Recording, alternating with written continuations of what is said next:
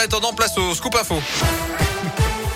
C'est avec vous Philippe Lapierre, bonjour. Bonjour Yannick, bonjour à tous. Un coup d'œil au trafic. D'abord à Lyon, c'est plutôt fluide en ce moment, ça circule assez bien. Un petit peu de monde, attention au nœud de Manicieux en direction du sud sur euh, la Rocade et la 46 Sud. Soyez prudents dans ce secteur. À la une de l'actuel Lyon, la visite de Jean Castex à Sanofi. Le Premier ministre ainsi que trois ministres seront à Neuville-sur-Saône cet après-midi. Ils présentent la stratégie maladies émergentes et infectieuses dans le cadre de France 2030.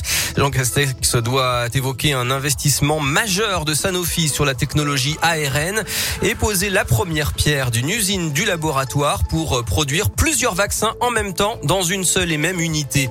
La politique à Lyon avec le meeting de Jean-Luc Mélenchon hier à la Croix-Rousse. Ce matin, Yannick Jadot accuse le candidat de la France insoumise de complaisance et de capitulation face à Vladimir Poutine.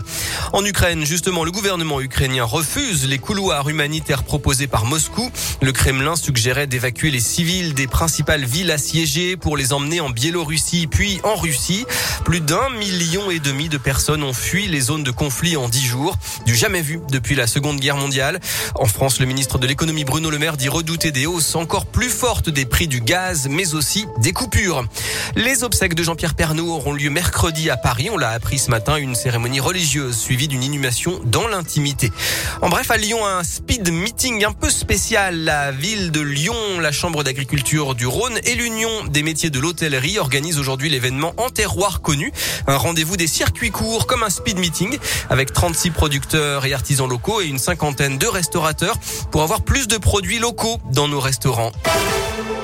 À Sainte-Foy, les Lions, le trail urbain a le vent en poupe. Fort de sa première édition qui avait rassemblé 600 coureurs, le trail de Lac-Duc revient à l'automne avec des ambitions encore plus grandes. 1000 coureurs sont attendus pour les trois courses, 11, 22 et 42 km.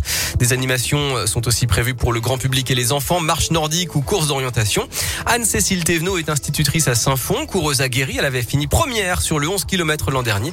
Elle est devenue ambassadrice de la prochaine édition. C'était vraiment super de, du début à la fin euh, avec un un, parcours euh, vraiment exigeant et aussi parce qu'on a pu partager ça. C'était très festif, très sportif euh, et du coup c'est parfait. En plus, ça arrive sur des points de vue qui donnent, qui donnent vraiment sur tout Lyon. Ah, c'est super. T'es récompensé même en courant.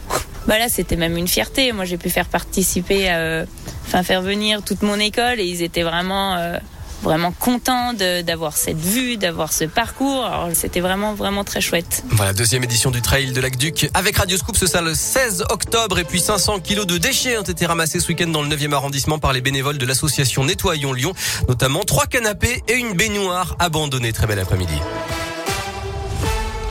Merci.